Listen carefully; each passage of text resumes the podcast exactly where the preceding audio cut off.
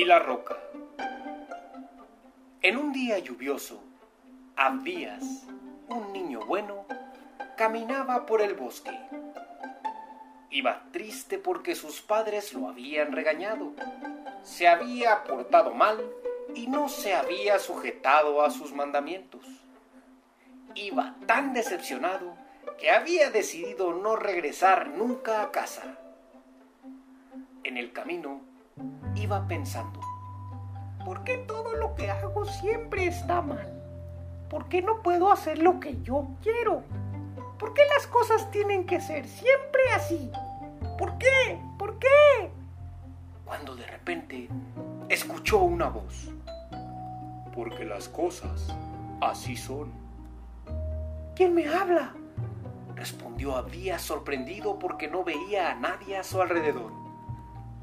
Soy yo, la roca de tu derecha.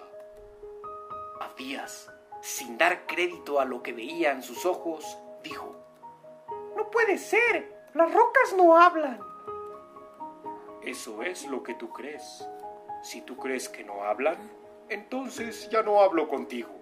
No, no, no, no, no, no, no. Espera, espera. Está bien, sí creo que hables. Bueno, pero si te sigues mostrando incrédulo, no te vuelvo a hablar otra vez. Está bien, asintió Abdías. Aunque en este momento me ves en forma de roca, prácticamente puedo tomar la forma de cualquier cosa, ya sea animada o inanimada. Mi nombre verdadero es sabiduría, y siempre me encontrarás si me buscas. ¿De veras? ¿Y cómo es que te encontré? O más bien, ¿cómo es que me encontraste? Yo estoy en todas partes.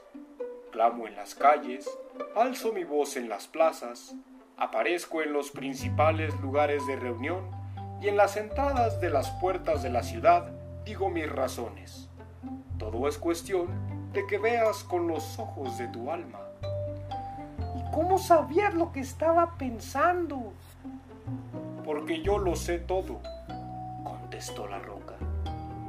Incluso lo que hay en tus pensamientos. Sé que estás triste y decepcionado porque tus padres te regañaron. Pero es que mi papá y mi mamá siempre me están regañando. No les gusta nada de lo que hago y me reprenden por cualquier cosa. Tus padres te castigan y disciplinan porque te aman. Si no te quisieran, no les importaría corregirte. Entiendo que ninguna disciplina parece ser causa de gozo, sino de tristeza.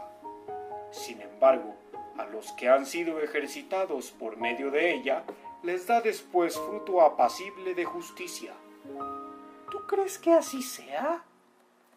Claro, si te lo digo es porque estoy seguro de ello. Tus padres son buenas personas y siempre quieren lo mejor para ti. Oye, hijo mío, la instrucción de tu padre y no desprecies la dirección de tu madre, porque adorno de gracias serán a tu cabeza y collares a tu cuello.